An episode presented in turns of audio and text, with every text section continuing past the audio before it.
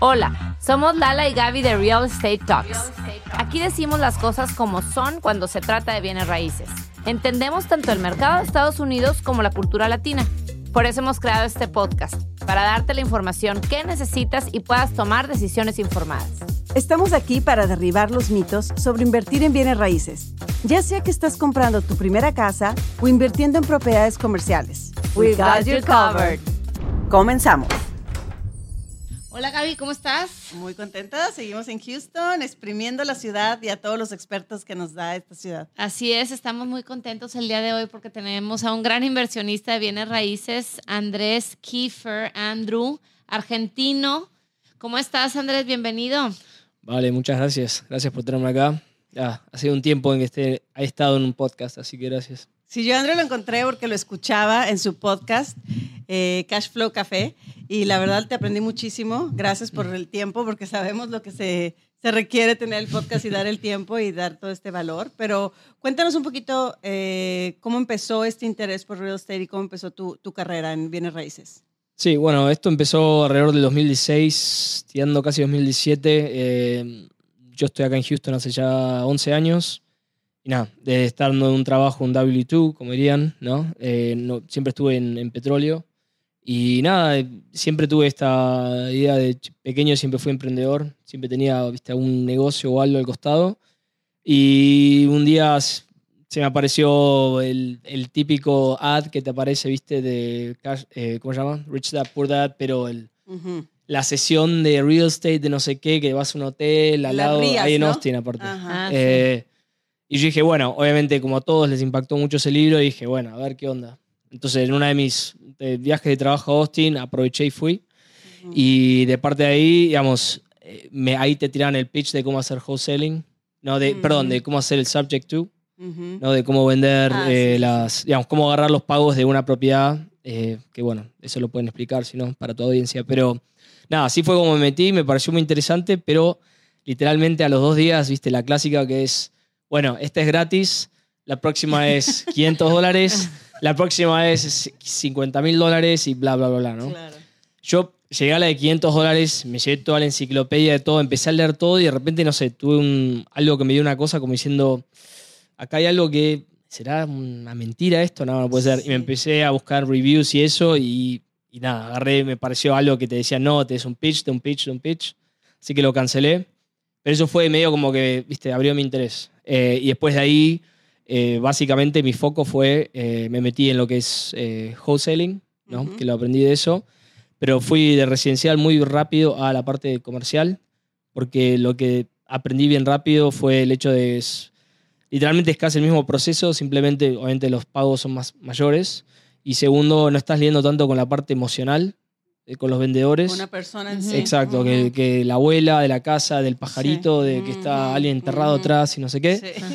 Que a mí, la verdad, no me iba mal porque decir, me usé mucho con la, de los barrios hispanos, ¿no? Pero, es decir, eh, el, cuando estás en comerciales es puramente los números y es si esto funciona o no funciona. Así que eso fue como, como empecé a meterme en, y cuando te refieres a comercial, como, ¿qué parte comercial? ¿Retail? Fue principal, al principio en la parte de wholesaling me metí en lo que era multifamily, ¿no? El okay. multifamiliar, uh -huh. digamos, todo arriba de cinco unidades. Eh, y nada, la idea también era, primero tenés que tener compradores o alguien que sabes que puede, eh, digamos, al, al, momento de comprar, que puede cerrar la, ¿viste? la, la propiedad, porque si no, eventualmente estás haciendo, por decir, creando una, una reputación y tenés que tener a alguien que por tu lado digamos, va, va a cumplir la promesa, ¿no? Entonces, de creo pago, que, ¿no? O sea, sí, el inversionista. Porque está siempre el dicho de decir, ah, es, o tenés un buen, un buen, viste, un buen, una, una oportunidad o tenés el dinero, viste, o eh, una de las dos, o decir, yo creo que, no sé, he aprendido que necesitas las dos cosas. Claro. Okay. Uh -huh.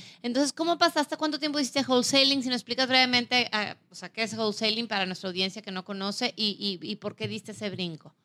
El wholesaling básicamente es eh, cuando vos, por una razón, sin ofender, sacás a la gente del medio eh, y lo haces más. Se refiere a mí, para los que no nos están viendo, se dirigió a mí. ¿eh? Gaby es realtor. Eh, va más, vas directamente al dueño ¿no? de la propiedad, en este caso comercial, y, y obviamente lo que estás, estás ofreciendo una oportunidad está buscando un, un dueño que tenga a una motivación por la cual vender, ¿no? Sea porque no quiere eh, viste, administrar la propiedad, o es funerencia, no quiere saber nada, o necesita la plata, o no quiere pagar impuestos, o lo que sea.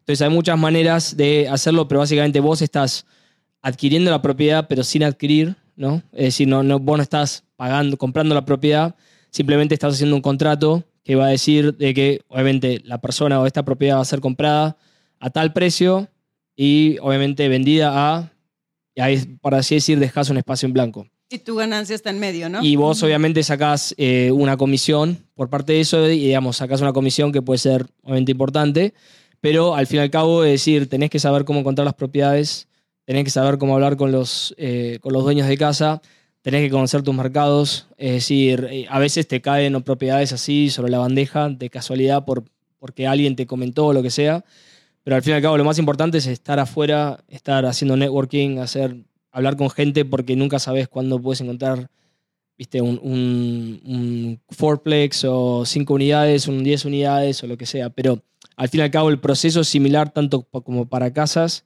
como es para comercial, pero como te decía antes, es decir, le sacás la parte emocional. Y eso se hace mucho más simple al momento de negociar. Te diste cuenta que voy a estar trabajando en lo mismo, mejor voy a Sí, enfocarme estás más en hablando de multifamily. 3 mil, 5 mil dólares a 15 mil, 50 mil dólares, es decir, o más, dependiendo qué tipo de foco. Obviamente yo me enfoqué en multifamily o multifamiliar porque era lo que entendía, viste, la progresión de residencia, residencial a eso donde a mí la- el momento fue tan claro decir, ¿por qué preocuparte de una casa, de un, viste, un inquilino? Eh, y tenés un aire acondicionado y un techo, cuando puedes tener, no sé, 50, pero todavía tenés un solo techo, tenés por ahí cuatro aire acondicionados y todo se puede manejar con un, viste, Claro, o un- sea, es un poco escalable. Exacto. Y luego de ahí brincas a retail. Yo después en retail me metí porque el, mi amigo, el que me metió de una manera también en real estate, aparte de este cosa que me metí en del Rich Dad Poor Dad, él tenía un mentor que su nombre, eh, digamos, es una persona aquí de, de Houston, que él eh, básicamente, eh, su nombre es Alan Schnorr, es un muy buen agente, es muy conocido en el mundo acá en, en- en Houston. Él era el mentor de él y él había hecho desde, fue de Wall Street a hacer millones y millones de dólares, eh, desde tener más de mil casas a no sé, eh, como 1.500 unidades, digamos, compradas, no bajo management, como mucha gente en multifamily dice, que tienen 5.000 unidades, pero realmente tienen un porcentaje de esas 5.000 Claro. unidades. Eh, entonces, se dio la oportunidad donde él buscaba un asistente o alguien que, que le pueda dar una mano y obviamente yo había leído sus libros y todo y dije, no sé, me, me- junto con Es él una porque... maestría. Exacto. Claro. Entonces, algo que me aprendí en tantos masterminds que hice es en inglés que es proximity is power. ¿no? Claro. Es decir, como estás cerca de este vínculo de gente importante por osmosis o por lo que sea, eventualmente te va a influenciar, ¿no? Si es una influencia positiva. Y pegué onda con él eh, y nada, eh, terminó siendo que él ya había hecho multifamily, hizo todo eso y ahora lo que él estaba haciendo era retail, pero triple net lease, ¿no? ¿Qué es, Basi- qué es un triple net lease? El triple net lease básicamente es eh, las propiedades que consideran retail como comerciales, ¿no? Los centros comerciales. Y no, te refiero, no me refiero a los, a los malls, que No. también va- cae bajo esa influencia, digamos, esa categoría, pero, digamos, por decirte, los, los street malls, como se dicen acá en, en Estados Unidos, donde normalmente tenés uh, lo que llama un inquilino eh, ancla, ancla, ¿no? ancla, Como un anchor tenant. Puede ser un- un- una Best cadena de supermercado o un... normal- normalmente Best Buy esos sí, pero normalmente esos se consideran box retail. Son Ah. más grandes, como un Target o digamos, como un, viste, un Home Depot o algo así. Estos son más chiquitos. Es como Estos- el supermercado y luego Sí, el no, T-Mobile HB, eso sí, el- ah, ok. algo así. Y después de ahí, normalmente, viste, tenés todos los mom and pops o, o medio. Ujú. Lo que es lo interesante de retail es mucha gente, con- y volviendo a lo que es triple net. Triple net básicamente es cuando vos compras propiedades, eh, es decir, por ejemplo, en multifamily, ¿no? Tenés que poner en, en consideración también, aparte de las expensas, eh, la hipoteca y eso, tam- viste, también los impuestos, ¿no? En el mundo de triple net es básicamente triple porque básicamente estás eh, el inquilino, es decir, la persona que te alquila, paga por los impuestos, paga por el mantenimiento y también paga por el seguro. Esa es una chulada. Entonces Sobre es todo más aquí en Texas, que los impuestos el gobierno puede. Ex- Acá, subirte. obviamente, el puesto de propiedad te puede, en un, especialmente en multifamily, lo sabes que decir, cuando haces toda la parte del análisis financiero de una propiedad, es decir, totalmente eh, puedes hacer mal el cálculo y eso te deja en Totalmente. desnudo, por así decirlo. ¿no? Así que lo que me interesó de- del Triple Net, es decir, entonces él empezó, de vuelta, multimillonario con su colega, eh, un inglés que también ellos venían haciendo deals hace años. Medio como que yo me metí en el mundo de ellos y fue, digamos, a- honestamente ahí fue interesante donde fue la primera vez que empecé a ver qué tan fácil alguien podía escribir, viste, cheques de millones de dólares. Es Wow. decir, yo nunca había visto eso, dije, era wow. Era como que antes no me lo imaginaba y ahora estaba enfrente de eso, ¿no? Claro. Y ellos me expusieron a todo el mundo de retail cuando todo el mundo estaba corriendo los multifamily Ajá. con los cap rates, viste, la tasa de capitalización, que eran bajísimos. Yo era como el unicornio en, estos, en los mismos eventos que yo no solía ir, con mis mismos amigos y contactos de multifamily. Yo hablando, viste, como el, el- el contrario, viste, el contrarian, como diría en inglés, de, de retail, de no, y la gente dice, esto antes de COVID, ¿no? No, que esto, qué sé yo, que no, es muy complicado. Le digo, mirá, la gente conoce TripleNet porque el TripleNet es conocido como decirte te compras un Walgreens o algo así, porque eh, también la parte de TripleNet que me olvidé decir es, normalmente tenés corporaciones, ¿no? Que, por ejemplo, si digamos el negocio no funciona, ellos están bajo contrato de todavía pagarte lo que sobre del contrato, ¿no? Normalmente los contratos se hacen de 3, de 7, de 10, de 15 años, ¿no? Y tenés un contrato asegurado, con un, puede ser con un HEB, puede ser con un... Nosotros, eh, cuando estaba con este señor, teníamos eh, uno, por ejemplo, que el anchor tenant era TJ Maxx. ¿no? Y lo bueno de TJ Maxx, por ejemplo, es un muy buen anchor, digamos, un buen inquilino porque la economía está buena, está mala, lo que sea, la gente sigue comprando, Sí. ¿no? Entonces mantiene un tráfico y ahí es donde vos, la misma manera que diversificás en multifamily, lo bueno de retail, cuando vos tenés una diversificación de tenants que tienen contratos de largo plazo y también en las cláusulas que vos lo puedes normalmente aumentar de 1 a un 3% todos los años. Porque hay gente que piensa que triple net es, ah, bueno, te pagan mil dólares este año, entonces no le puedes aumentar la renta. No, Eso vos es lo que tenés- había escuchado. Que normalmente- tenés hasta de repente, dependiendo de cómo está la situación, de 1 a 3, un 5%, que puedes aumentar año y está bajo el contrato. Y de vuelta digo, si de repente no le va bien a ese Walgreens, puedo decirte, Walgreens está atado a pagarte la cláusula de lo que sobre del lease. Así que tenés esa garantía, es menos hands-on, por así decirlo, no tenés que estar tan involucrado. Obviamente tenés eh, lo mismo, tenés eh, administración, como tendrías en, en multifamiliar. Pero bueno, tenés que entender retail. Y la, y la manera que vos buscás esos, esos, eh, esas oportunidades es vos tenés que analizar los inquilinos que tenés, ¿no? Y eso va cuando vos, por ejemplo, de la misma manera que mirás los documentos cuando estás viendo una propiedad de multifamiliar, no decir, ok, acá están las rentas, cuánto tiempo le queda, qué sé yo, lo mismo mirás con inquilinos en retail, ¿no? Mm. Porque decís, ok, este tiene un contrato de tres años, ¿no?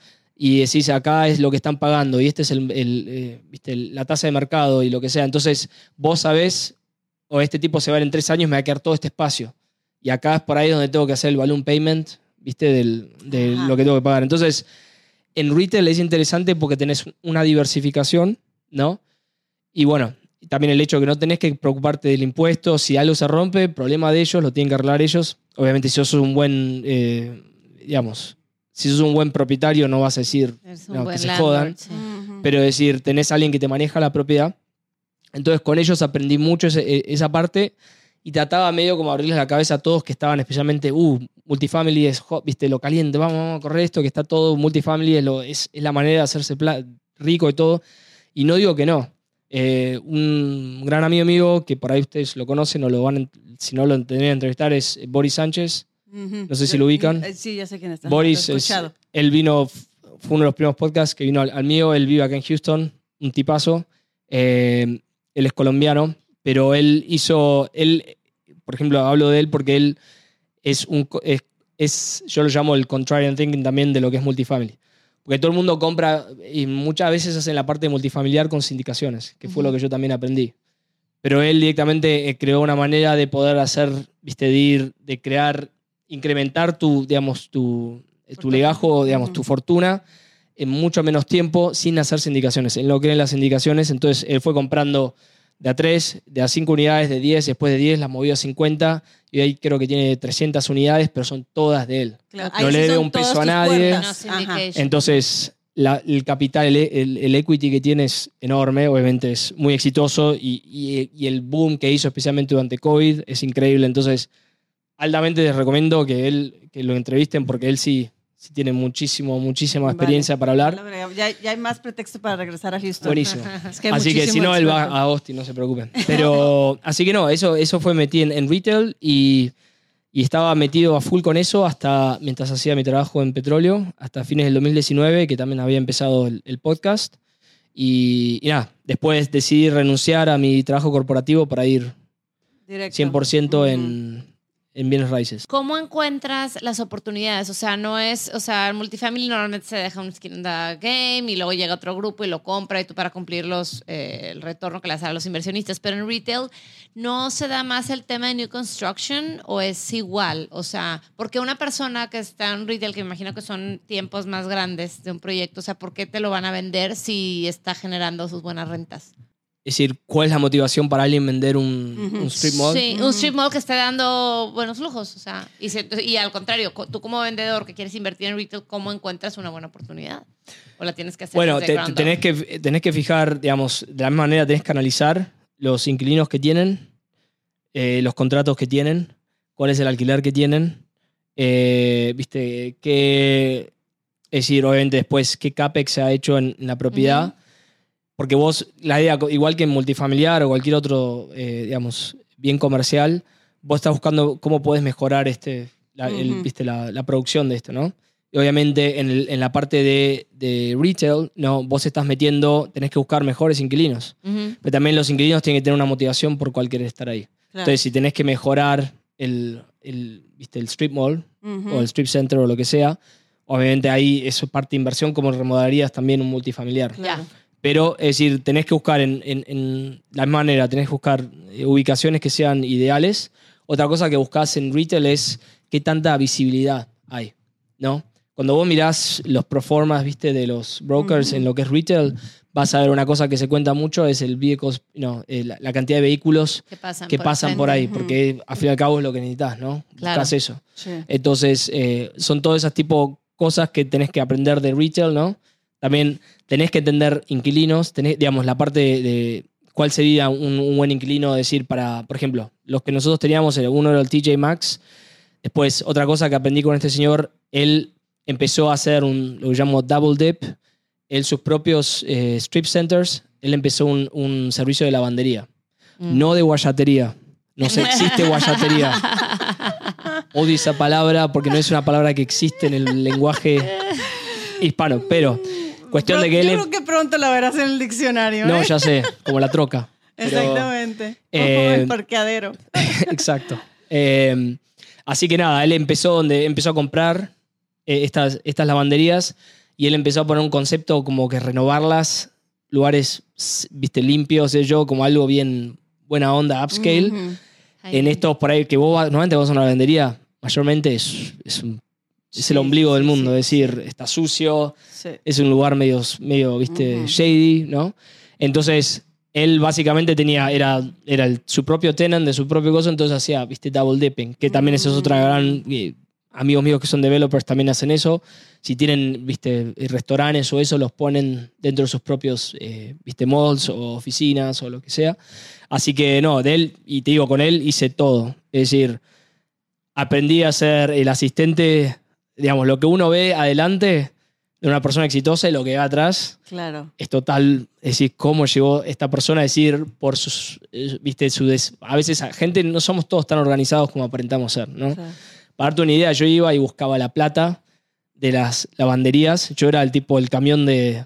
Sí, sí, sí. Es decir, porque las No, no era viable económicamente ir a buscar la plata, digamos, con un camión por la cantidad de facturación que había en ese momento. Claro. Pero yo iba, estos, estamos hablando de, de lugares medio difíciles de Houston, Sí. donde él estaba dando a hacer un poco de, viste, regentrification, digamos, mejorar el barrio y eso. Ujú. Y, y, viste, yo iba ahí y me metía y contaba la plata y tenía que contar esto y llevarla al banco y qué sé yo. Y, Claro. digamos, y siempre iba, viste, eh, con mucha precaución, viste, armado. Obviamente no entraba con él, pero siempre iba con una mochila, algo como Ujú. disimulado, ¿no? Pero no, y, y a través de él y, y su eh, compañero, decir, también me abrieron un mundo a unos masterminds como Tiger 21 y un montón que estamos hablando de billonarios. Es Claro. decir, tuve la oportunidad de, de juntarme con gente súper, súper importante. Y bueno, cuestión de que ellos me, me, me influenciaron también para decir eventualmente renunciar, hacemos esto full time, pero el tema es que esto lleva tiempo el tema del Claro. pago, ¿no? Ujú. Y yo en, en and Gas, obviamente, ganaba bien, tengo una familia a mantener y qué sé yo. Entonces dije, bueno, dale, vamos. Diciembre del 2019, tiré de todo, hice el cash out del 401k y me fui full time. Y bueno, después pasó COVID. Pero ¿y te fuiste full time a, a hacer puro Hacer retail? esto con ellos, sí. Hacer puramente retail, que era básicamente, era, comprábamos propiedades arriba de 50.000 pies cuadrados eh, que tengan un anchor tenant.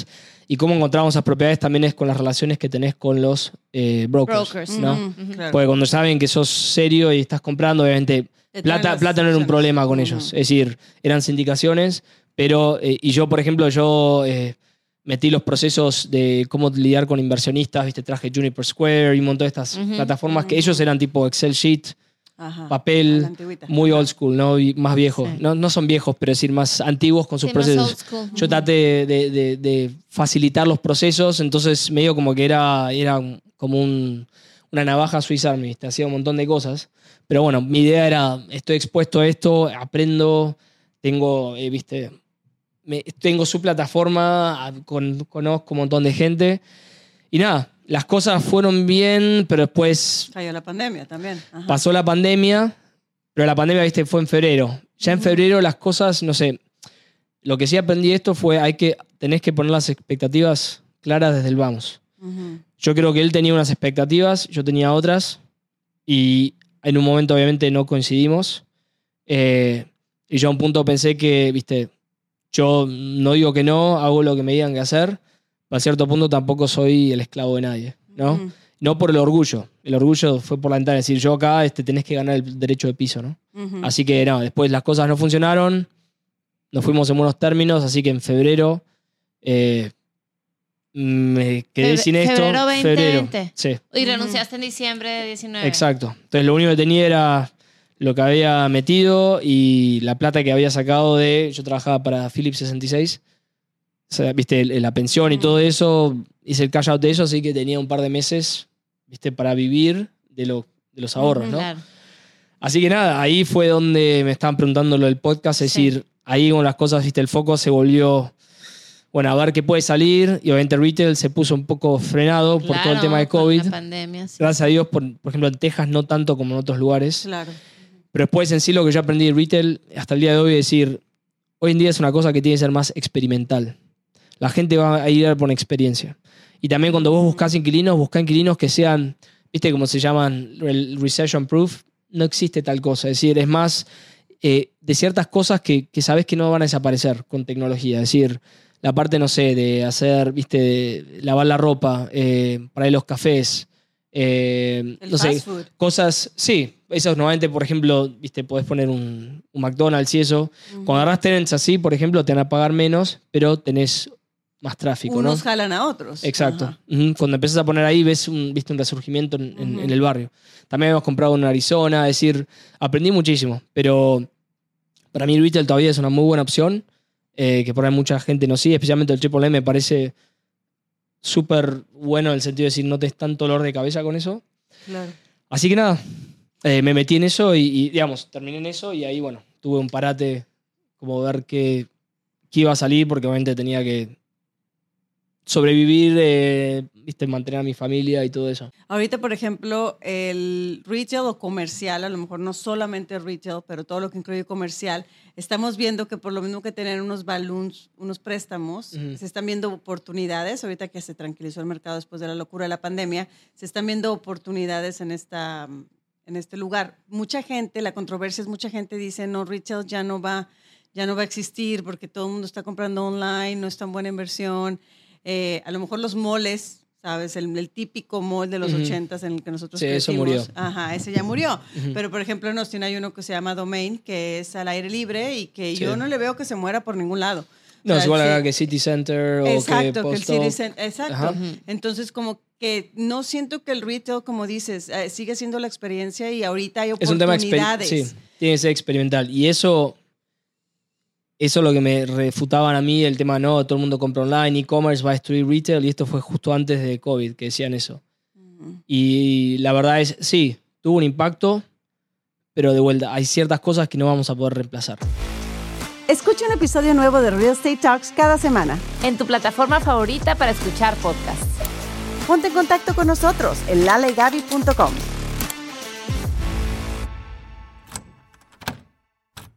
Are you ready to turn your best ideas into a thriving online business? Introducing Shopify, your no excuses business partner. You might not realize, but our podcast, More Than Mammies, it's a business. And we started it, of course, to talk about maternity, not to become an e commerce expert. So, yeah, we needed some help selling our merch and getting our store up and running.